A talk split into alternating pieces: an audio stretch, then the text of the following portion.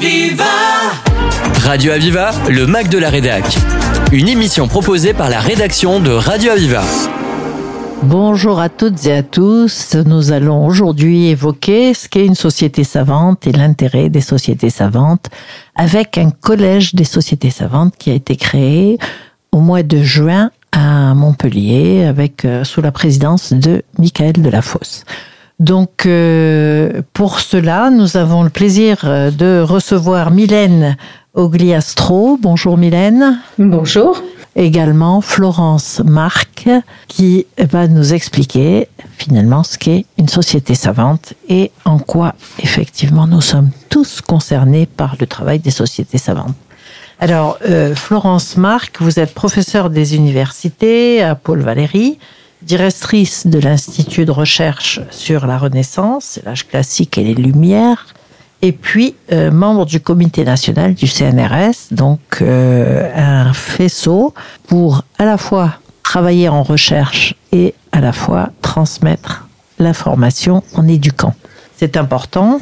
Euh, vous êtes également, donc c'est une paternité, ministère de la Culture, CNRS, ministère des, c'est ça? C'est les trois tutelles de l'Institut de recherche que je dirige, l'Université Paul Valéry Montpellier 3, le CNRS et le ministère de la Culture. Donc c'est tout à fait important. Et très souvent, euh, Florence Marc, on- quand on parle de société savante, on parle, euh, on pense à des domaines scientifiques et nous verrons à quel point ce n'est pas le cas. Alors, Mylène Ogliastro, euh, vous, vous êtes euh, vice-présidente de la Société française de virologie. Vous êtes virologue vous-même, donc une scientifique, chercheuse à l'INRAE de Montpellier et membre du conseil scientifique de Corse euh, qui, pendant l'épidémie Covid, a émis des préconisations importantes, si je, si je me souviens bien. Oui, c'est tout à fait ça. Donc, euh, tout d'abord, moi, je voudrais que pour nos auditrices et auditeurs, nous, nous éclaircissions, nous levions le voile sur ce qu'est une société savante. Alors, euh, Florence, est-ce que vous pouvez un peu nous éclairer là-dessus? Alors, les sociétés savantes, c'est une des composantes qui structure le paysage de l'enseignement et de la recherche euh, en France. Et il y en a à peu près 200 euh, au niveau national. Elles relèvent euh, de différents grands domaines scientifiques, donc vous les avez un peu mentionnés tout à l'heure. Le domaine des sciences humaines et sociales, il s'agit bien de sciences, sciences humaines et sociales. Le domaine des sciences du vivant et de l'environnement, le domaine des sciences et techniques.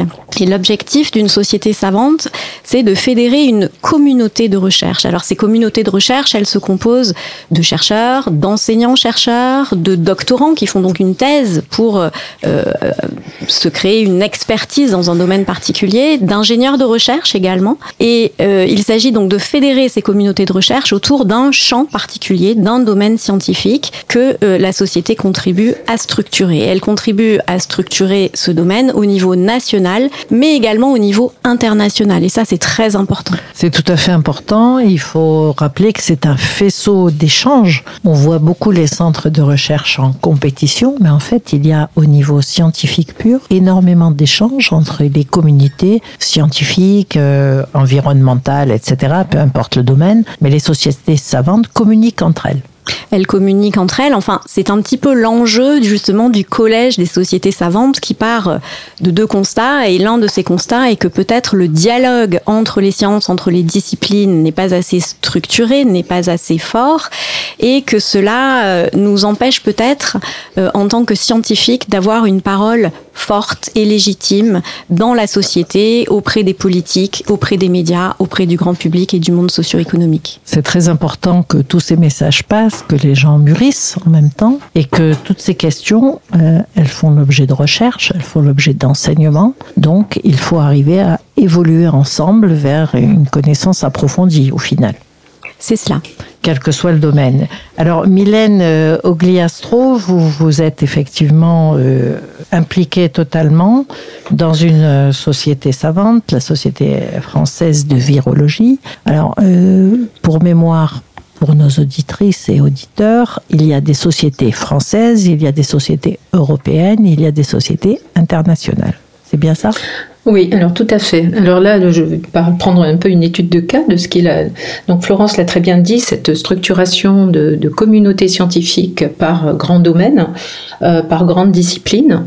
Et effectivement, donc la société de virologie va regrouper. Alors, ce sont des une des caractéristiques communes à toutes les sociétés savantes dont on parle aujourd'hui, ce sont des sociétés savantes académiques. Donc ça reflète euh, des, des, des, des, personnes qui sont euh, dans le domaine du, de la recherche académique. Euh, et qui n'impliquent pas forcément les sociétés euh, médicales qui vont être plutôt des sociétés de, de, de, métiers. Euh, voilà. Mais si on revient donc à, la société de, de, virologie, donc qui a été créée alors assez récemment, à vrai dire en France, ça date de, elle a moins de 10 ans. et auparavant, la société de virologie était intégrée dans la grande discipline qu'est la microbiologie. Et puis, euh, on s'est rendu compte il y a dix ans que voilà, c'était une composante à part entière qui est reconnue de manière à part entière dans les autres pays européens et qu'il était peut-être euh, bon que la France euh, ait aussi une société de virologie parce que voilà, on, on, ça décline ça crée une émulation entre les chercheurs. Ça crée, Exactement. et c'est plus facile à identifier dans, dans, un paysage, en tout cas en France, où la microbiologie, donc tout ce qui va s'intéresser euh, essentiellement euh, aux bactéries, donc dans les micro-organismes qui composent donc qui sont les objets d'étude de la microbiologie, on va, il va y avoir les bactéries, euh, les champignons et les virus, donc tous ces micro-organismes. Et les virus, au final, sont des organismes à part dans, dans ce règne d'organismes de micro-organismes vivants, les virus sont à part. Déjà, il y a un débat, est-ce qu'ils sont vivants ou pas Mais voilà, c'est un mécanisme de fonctionnement particulier et il y a une communauté particulière qui, euh, qui, travaille sur ces virus. Et alors, la diversité des virus, et euh, on n'en a pas fait le tour, on est loin d'en avoir fait le tour, donc ça, on va retrouver là-dedans des, des, des, gens qui vont s'intéresser alors euh, aux virus qui vont infecter tout le règne du vivant, qui vont également infecter les bactéries. Donc voilà ce qui a justifié un petit peu euh, la création de, la société de virologie euh, il y a un petit peu moins d'une dizaine d'années. Alors, elle structure le paysage, euh, donc elle regroupe tous les chercheurs qui vont s'intéresser à tous les virus, des plantes aux champignons, aux bactéries, en passant par l'homme, et incluant le Covid, enfin le, virus du Covid, si on en reparle. On y reviendra tout à l'heure. Parce qu'en fait, ce qu'on cherche, alors, c'est de la recherche académique et on va s'intéresser au grand, euh, enfin, comme tout l'objet de la science, c'est de, de, comprendre le monde qui nous entoure et de comprendre les virus. Et on se rend compte qu'il y a des, des fonctionnements qu'on va retrouver, le mécanisme par lesquels les virus vont infecter toutes les cellules, eh ben, ils vont être les mêmes euh, ou similaires, que ce soit l'infection d'une plante, d'une bactérie ou d'un homme. Donc, c'est un petit peu ces grandes théories autour de l'infection euh, qui vont intéresser nos questions de recherche. Pardon. Mylène, euh, vous avez des congrès, vous avez des workshops, vous avez des, des, des sessions d'échange, c'est ça? Oui.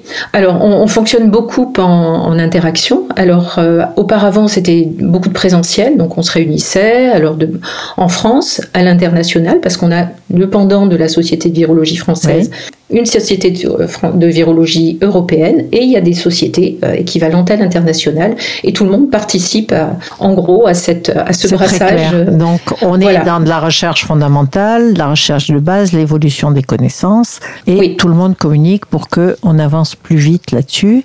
Alors, je voudrais demander à Florence, on a l'équivalent en sociologie, on a l'équivalent dans d'autres euh, domaines? Alors, je pourrais peut-être juste donner euh, l'exemple de la société savante dont je suis vice-présidente, la société d'études anglo-américaine des 17e et 18e siècles, parce que c'est une société qui s'intéresse à des corpus euh, qui appartiennent au siècle ancien. Et on pourrait se demander quelle est cette utilité. Mais je crois qu'il est très important aussi d'avoir apporter ce savoir sur euh, là d'où l'on vient, quelle est notre origine. Ce sont nos racines. Nos racines, comment nous nous sommes construits, euh, comment la société actuelle s'est construite en termes d'idées, en termes de sociologie, en termes d'histoire, et ce que nous faisons aujourd'hui de ces héritages-là. Très bien, c'est tout à fait clair. On voit bien à quel point ceci est important. On va faire une petite pause et reprendre après avec un exemple d'interaction et surtout on va parler du collège de Montpellier. Dans mes gènes, rien, rien qui gêne. Je suis brune ou blonde, tout le monde m'aime. Dans la rue, dans la vie, je me promène au cowboy ou plutôt à l'indienne Tant que t'es gêné, ben oui, c'est pareil. Si t'as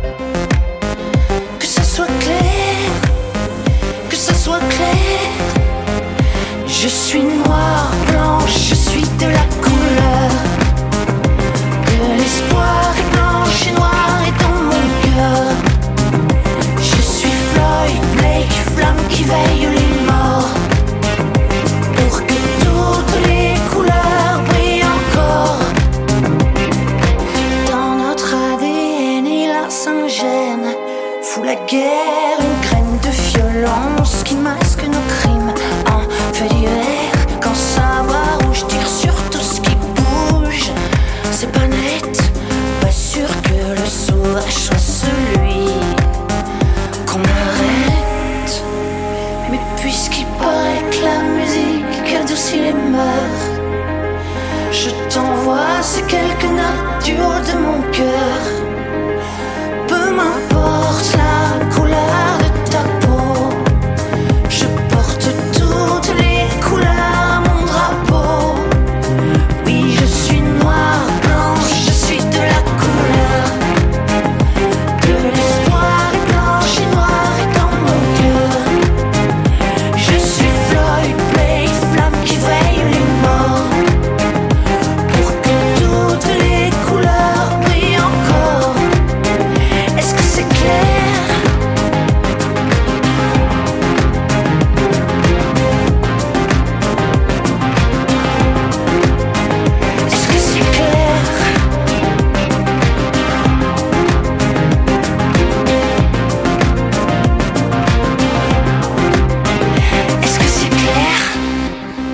Reprenons notre émission avec Mylène euh, Ogliastro et Florence Marc. Euh, Nous parlons de sociétés savantes et euh, ces sociétés savantes finalement posent les bases de, si j'ai bien compris, d'où nous venons, l'origine des idées, de la connaissance, etc.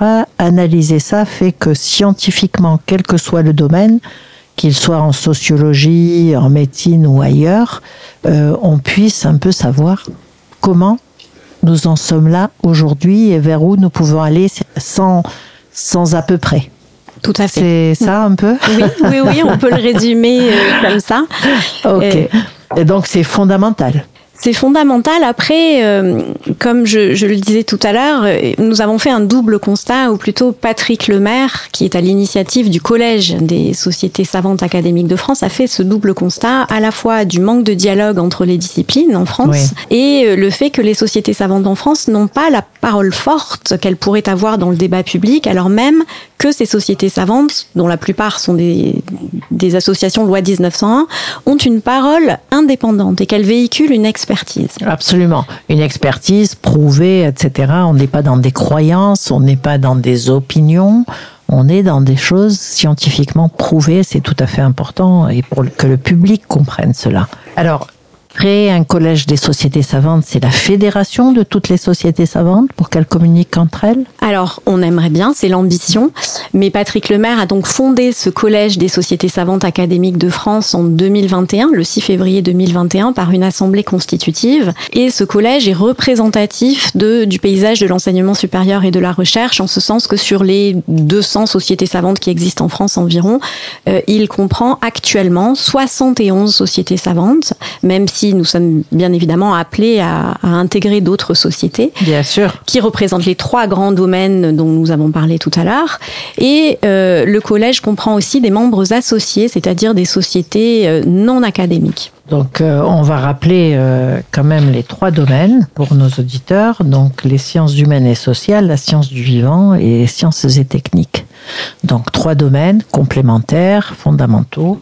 Alors, euh, Collège des sociétés savantes créé par Patrick Lemaire, on l'a vu en 2021.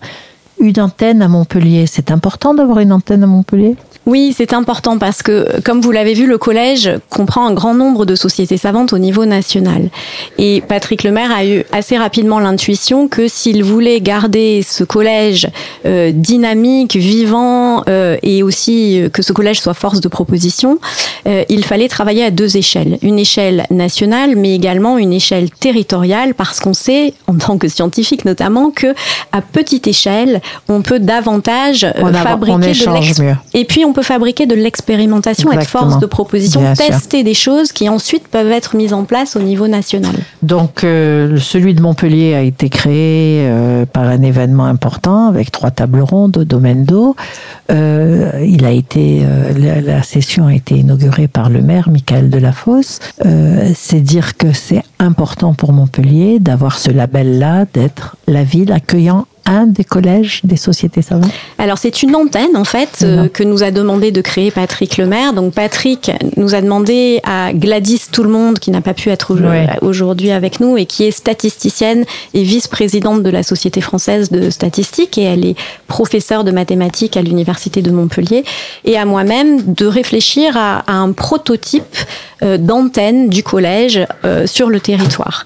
Et donc nous nous sommes entourés de Mylène Ogliastro qui est avec nous et également de Pierre-Yves Kirchléger, qui est membre de la Société des historiens et des historiennes de France. Euh, et donc euh, tous les quatre, nous avons euh, décidé de lancer cette antenne par une table ronde sur sciences et société, puisqu'en fait l'idée c'est de créer cette interface entre les sociétés savantes et et la société, le grand public, le monde socio-économique, le monde médiatique et les politiques.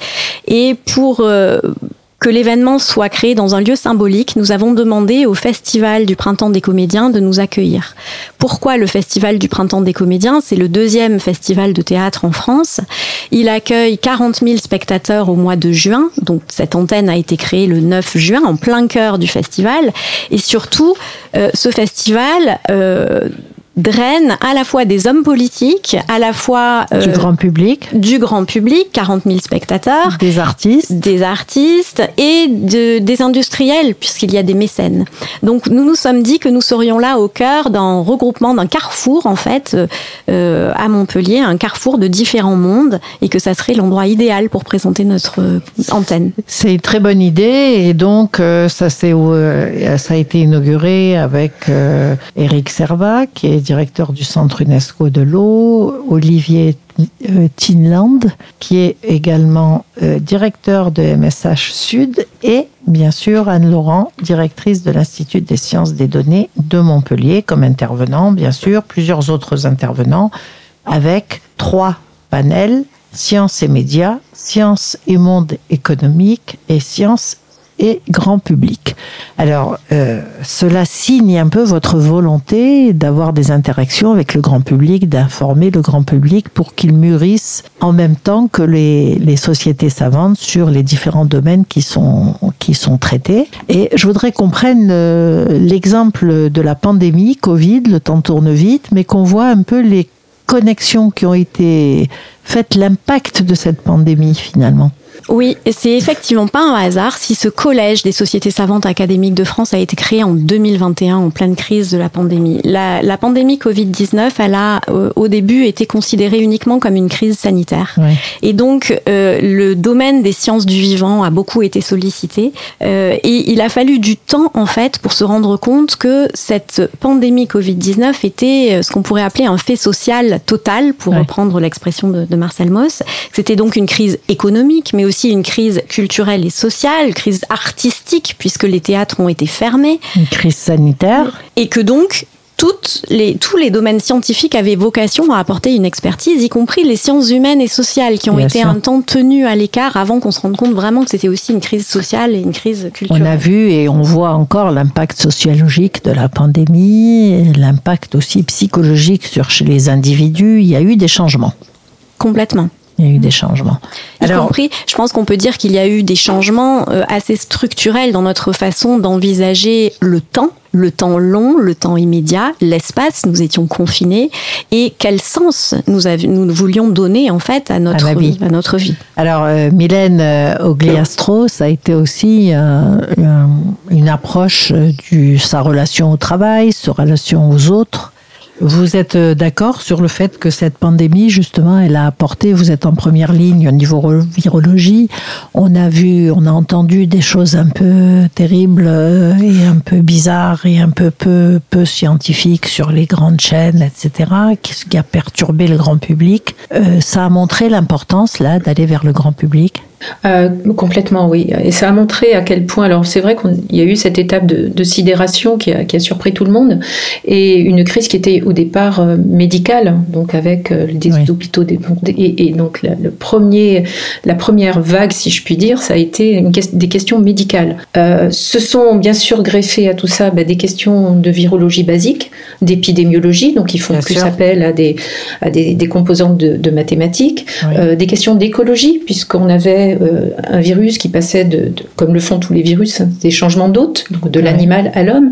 Donc il y a eu tout un tas de, de composantes, enfin de disciplines scientifiques euh, un peu oublié au départ, au départ parce qu'on avait à régler une situation médicale et qui très vite, euh, pour comprendre un petit peu ce qui était en train de nous arriver, il a fallu solliciter ces disciplines et on s'est rendu compte en fait de la déconnexion entre entre les mondes. Et, ça, ça a été une leçon de, la crise Covid effectivement par rapport à, à la mobilisation des disciplines scientifiques. C'est au lieu de fonctionner en silo, on a vu très vite l'importance de mobiliser, d'intégrer des connaissances et des compétences de scientifiques variées. Transversales. Donc complètement transversales. Le besoin de transversalité est apparu flagrant. exactement. Et en même temps, il fallait répondre à, euh, ben, de, l'information, des connaissances qu'on avait, et puis surtout de la science qui était en train de se faire, parce qu'on a appris en marchant. Et donc, il a fallu euh, également partager ben, les doutes qu'on pouvait avoir. Alors, non pas des doutes, euh, comment dire, des doutes scientifiques, contemplatifs, exactement, mais des, des, doutes sur, voilà, comment, sur quoi on se base pour dire qu'une chose est euh, vraie ou fausse. Voilà.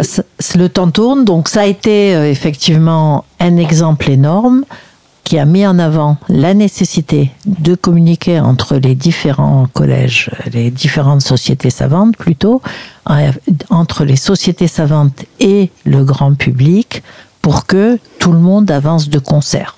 Exactement. Et ça a été vraiment la conjonction de, bah, d'abord de la médecine, bien sûr, mais surtout de l'implication des autres sciences qu'on n'a pas forcément vu au départ. Merci euh, Miliane euh, Gliastro, merci Florence Marc. Euh, c'est tout à fait intéressant. Nous reviendrons vers vous pour voir un peu les projets du collège et la mise en œuvre de ces projets-là.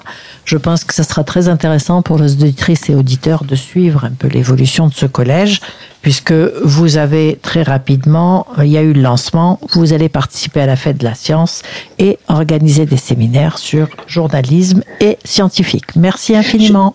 Je peux juste rajouter quelque chose, un mot qu'on n'a pas prononcé et qui pourtant est vraiment la file de trame, c'est l'interdisciplinarité qui est important. Bien sûr. Voilà, c'est le mot magique. Euh, on ne peut pas fractionner le savoir et l'interdisciplinarité est source d'avancée. Merci infiniment à toutes les deux. Merci. Merci. Radio Aviva, le Mac de la Rédac. Une émission proposée par la rédaction de Radio Aviva.